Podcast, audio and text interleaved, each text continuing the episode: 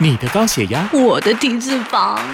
他的糖尿病，头耳眼鼻手和脚，心肝脾肺还有肾，你要的健康，砰，年全梭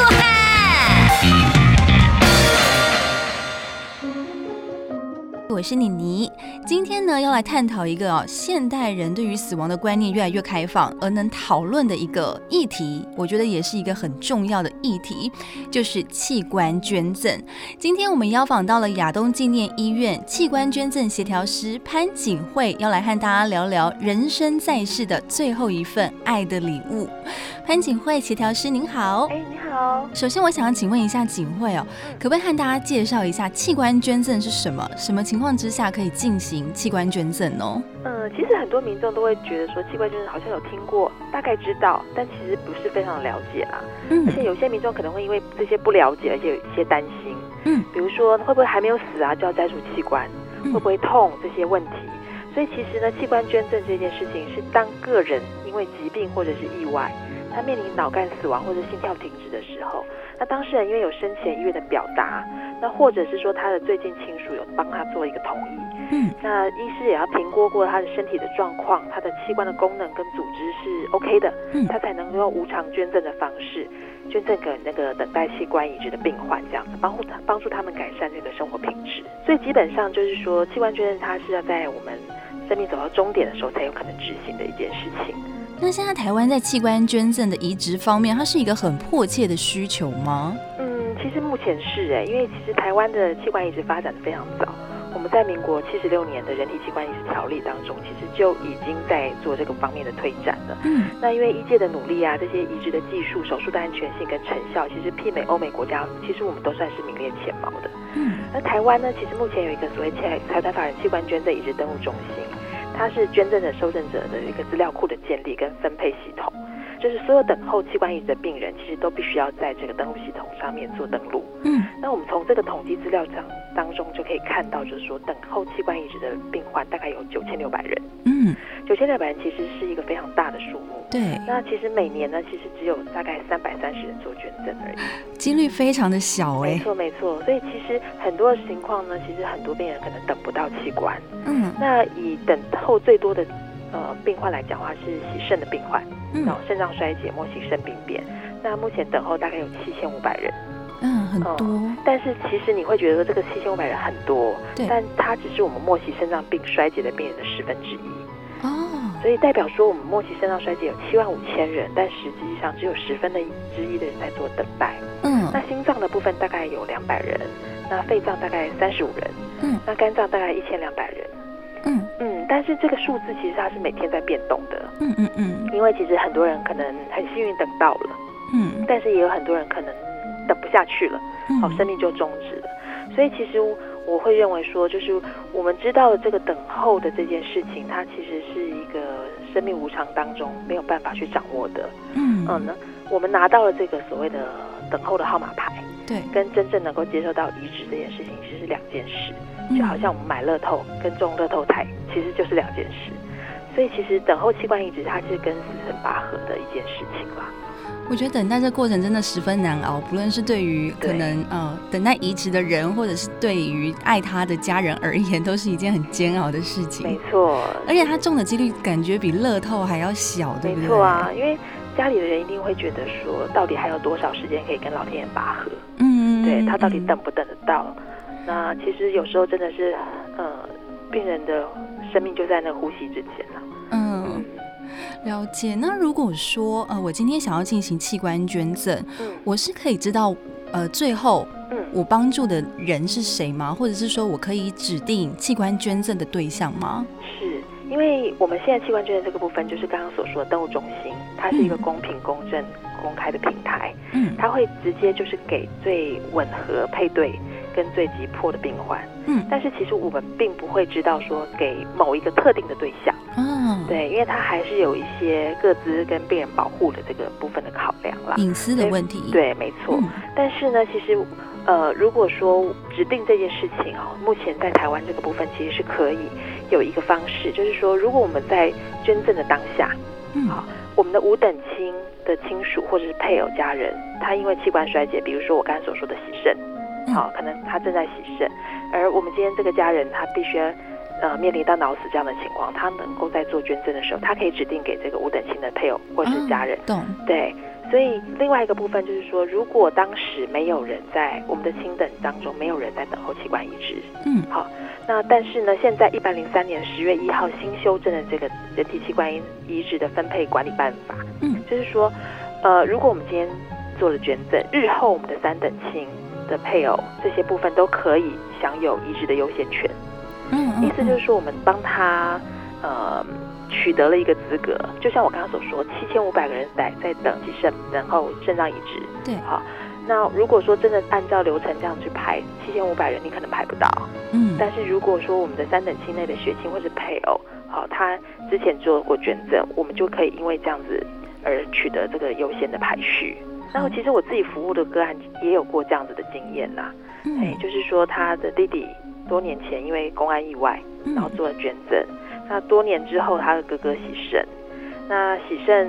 当然很不舒服嘛，也有很多的并发症，对，好，所以后来他来排队做肾脏的移植的等候，那我们就把他资料调出来，发现说，哎，原来他弟弟之三，就是多年前有做过这个捐赠的事情，所以让他的哥哥的排序就是从七千五百名就是优先到第一名了。嗯，所以它其实就是一个很实质的帮助。所以以前在台湾做器官捐赠可能是嗯帮助陌生人，好、嗯、无偿的帮助陌生人。可是现在台湾器官捐赠制度是日后有可能可以是对亲人的一个庇荫啊，等于说是一个爱的循环。没错，对。我想大家现在对于器官捐赠的意愿应该是有的，嗯、只是 maybe 可能还会考虑一点，就是说如果我今天签了器官捐赠，是我是不是日后就医的时候，医生可能就不会这么的积极治疗我？其实这个部分不不需要担心啦，哈，因为就是说任何的生病或是受伤，我们一旦就是进入医疗体系到急诊，那一定是把病人的生命列为就是优先拯救的项目嘛，因为这个其实是医疗人员的天职啦，而且它也是有所谓医疗法跟医师法的规范的，我们不可能去触犯这样的法律，即便说知道当事人有器官捐赠的意愿，还是一定要得积极的救治。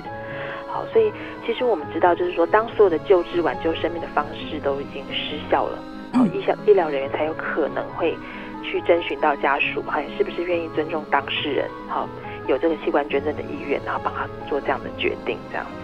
那我自己服务的个案，其实最近也是有，就是车祸的病患，嗯，那他的家属其实五年前，好，就是说爸爸做捐赠，那今天发生意外，其实是孩子。那孩子急救了四十分钟之后，其实没有办法恢复自发性的心跳。那宣告死亡之后，家属也是同意做眼角膜的捐赠。所以列为第一优先的一定是拯救生命，并不会因为说我们只是表达了器官捐赠的意愿，而对我们的医疗的这个服务品质会有任何的照顾上的影响。不会的。那这边我还想要问一个重要的问题是，是因为其实我自己本身有想要签弃捐同意书，但这件事情很难跟。传统的长辈讨论，你知道，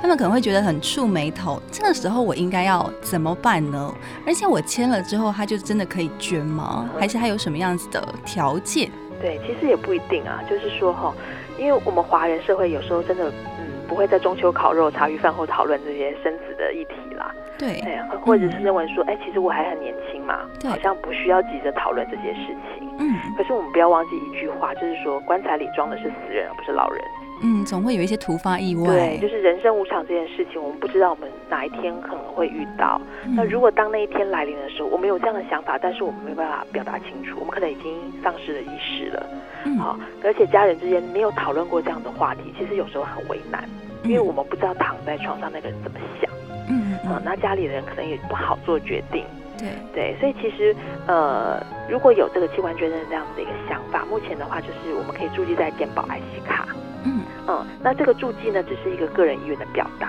他能不能够捐得成，那是另外一个阶段的事情。就是他要判断你的器官能不能用，对，嗯、然后是不是符合所谓脑死跟心跳停止的这些规范嘛？嗯，好，所以其实我觉得讨论这件事情永远不不嫌早。嗯，好，就是我们可能会借有一些契机，比如说一些重大的意外灾害，嗯，好，天灾地震，好，包含像很严重的之前的车祸的事件。它其实就是一个很好的时机，嗯，可以让我们跟家人讨论说，哎，如果哪一天我们可能发生这样的事情的时候，我们对我们自己身体的自主权是怎么看待的？所以如果当夫妻啊，好父母子女之间、兄弟姐妹之间，我们不谈不避讳去谈论这个关于死亡的议题，其实我们可以更借由这个部分去了解对方的生命当中，嘿，嗯、我们最亲近的人怎么样去选择告别人世间的方式。嗯嗯，所以我觉得说，其实讨论这件事情就是一个互相意见的沟通嘛。嗯、那可能这个讨论不会一次就达到效果，嗯，但是它可能是一个一一颗种子。嗯，对。那现在目前就是注记在健保卡这个部分啊，就是说我们也是强调，就是希望民众做了这个注记以后，回去一定要跟家里人沟通。那明年的一月六号就是《病人自主权利法》这个通过之后呢，其实器官捐赠这个项目也是一个决策的重点。嗯，就是我们的身体自主，就是自己做主了，不要让我们最亲爱的家人去承担这样子的难题。没错，而且我觉得人生就是你生不带来，死不带去。如果说你真的能够遗爱人间，然后拯救下一个生命的话，我觉得真的就是最后一份爱的礼物吧。是，好的。最后，景惠有什么需要补充的地方吗？就是器官这个东西，我们在天堂其实用不到的。对对，就是很多时候家人会说，嗯，家属可能会有担心，说那他这样不完整啊，来世来怎么办？这样，对我都会跟他讲说。没有关系，我觉得他有善心做这件事情，菩萨会为他指路。嗯，对，其实我觉得有时候就是让家属安心，嗯嗯，安心做这样的决定。那重点就是说，我们自己自己的想法一定要适时的跟最亲爱的人做沟通啦。我觉得就是说，就是生命无常这件事情，不知道什么时候会发生，但我们先预做准备总是好的。我还有一个问题，我想到了，要怎么签那个弃捐同意书？哦，这个部分的话，其实就是各大医院，嗯。比如说像服务台或者社会福利柜台，好社工室这些，应该都会有所谓的器官捐赠的宣导的这个医院的注记的同意书。所以我只要跟他要，然后我直接签上面就可以了。那还有就是说，我们在网站上面，比如说器官捐赠移植登录中心的网站上面，也可以线上签署。嗯，对，所以我们要表达这个意愿，其实是很方便的。对对，对，那比如说像有些人会觉得说，我我很年轻，我我觉得我我很想帮助别人。好，我也想表达我自己身体的的自主这样子，嗯、但他没有成年，好，但事实上目前的话，其实他也是可以表达这个心愿，就是他的法定代理人一起签署，他其实就有法律效力的。嗯。未满二十年、二十岁的这个部分，这样。好，对。今天我们谢谢我们的器官捐赠协调师潘景惠，谢谢，谢谢你哦。